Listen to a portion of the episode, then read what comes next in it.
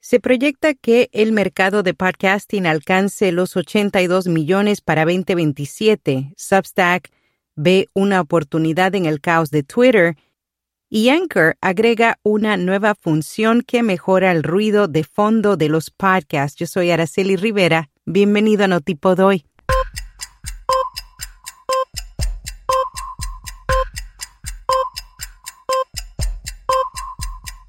Notipod hoy. Un resumen diario de las tendencias del podcasting. Substack ve una oportunidad en el caos de Twitter. La plataforma de creación y publicación de boletines está implementando nuevas funciones destinadas a atraer a los usuarios de Twitter. Para ello ha agregado una serie de características nuevas como insignias de bestseller que pueden ganar aquellos autores que cobran por suscripciones. También incluye una opción de chat, publicaciones cruzadas y recomendaciones para hacer que el sitio sea un poco más social para autores y lectores, su cofundador Hamish McKenzie aseguró que Substack es un lugar donde las personas pueden conectarse directamente con su audiencia, lejos del ruido de las redes sociales. La plataforma actualmente tiene más de 1,5 millones de suscriptores.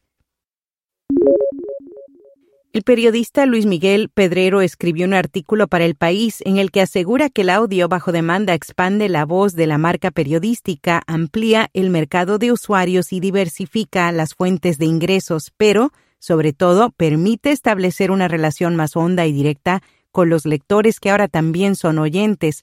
Además, afirma que la selección, autonomía y control sobre su consumo genera hábitos cotidianos de escucha e incentiva la lealtad hacia este formato.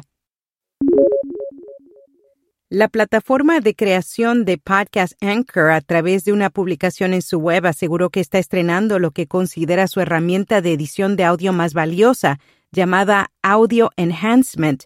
Se encargará de reducir el ruido de fondo mientras nivela la voz y la pone en primer plano, apoyándose en un algoritmo avanzado. Ahora quienes lo deseen, podrán grabar mejores podcasts directamente desde un dispositivo móvil, tan solo deberán tocar un botón y todo el ruido ambiente que haya en la grabación desaparecerá. Esta función ya está disponible para todos los usuarios de Anchor en iOS y Android. Además, es una herramienta totalmente gratuita.